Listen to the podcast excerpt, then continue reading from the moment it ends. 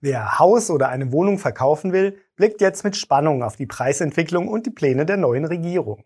Es spricht einiges dafür, dass 2022 ein gutes Jahr für den Verkauf Ihrer Immobilie sein könnte. Ich bin Andreas von ImmoScout24. Viel Spaß mit unserem Jahresausblick für VerkäuferInnen.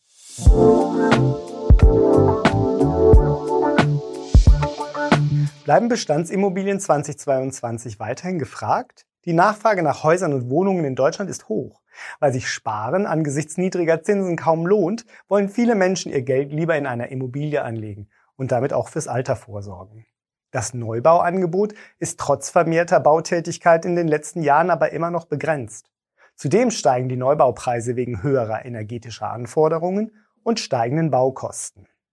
Unter diesen Bedingungen sind Wohnungen und Häuser im Bestand eine besonders attraktive Alternative.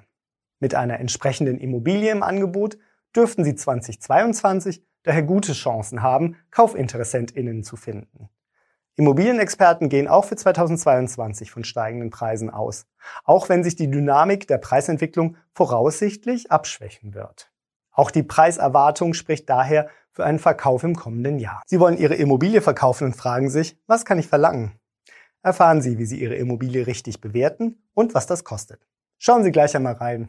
Ich freue mich auf Sie. Die Immobilienzinsen sind zuletzt leicht gestiegen, bewegen sich aber immer noch auf niedrigem Niveau. Für viele Kaufinteressentinnen dürfte diese Situation ein Anreiz sein, sich jetzt noch die günstigen Zinsen zu sichern.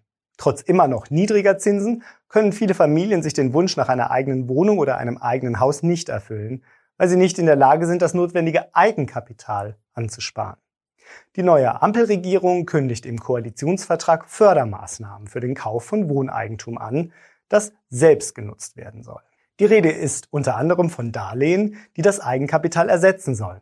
Haushalte, deren Einkommen unterhalb der Grenzen der Wohnraumförderungsprogramme der Länder liegt, sollen beim Kauf mit Tilgungszuschüssen und Zinsverbilligungen unterstützt werden. Sollten die entsprechenden Programme zeitnah in Gang kommen, können Sie mit einem erweiterten Kreis von Kaufinteressentinnen rechnen. Das dürfte besonders für familientaugliche Wohnungen oder Häuser gelten. Eine Hürde auf dem Weg zum Wohneigentum in Deutschland sind die hohen Kaufnebenkosten beim Immobilienkauf. Den größten Posten stellt dabei die Grunderwerbsteuer dar, die je nach Bundesland zwischen 3,5 und 6,5 Prozent liegt. Der niedrigste Satz gilt derzeit nur noch in Sachsen und Bayern, während bereits fünf Länder beim Spitzensatz von 6,5 Prozent angekommen sind darunter das bevölkerungsreichste Bundesland Nordrhein-Westfalen sowie im Osten Thüringen und Brandenburg. Laut Koalitionsvertrag von SPD, FDP und den Grünen sollen die Länder die Grunderwerbsteuer in Zukunft flexibler gestalten können, zum Beispiel mit einem Freibetrag beim Kauf einer selbstgenutzten Immobilie.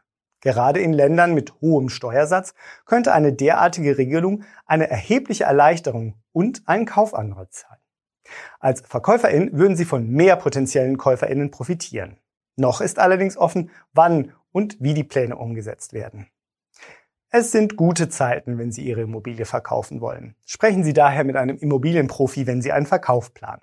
Passende MaklerInnen finden Sie bei uns. Damit sind wir am Ende unseres Jahresausblicks für VerkäuferInnen.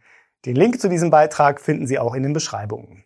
Wenn Ihnen unser Beitrag gefällt, schenken Sie uns einen Daumen hoch und abonnieren Sie uns. Vielen Dank für Ihr Interesse und bis zum nächsten Mal.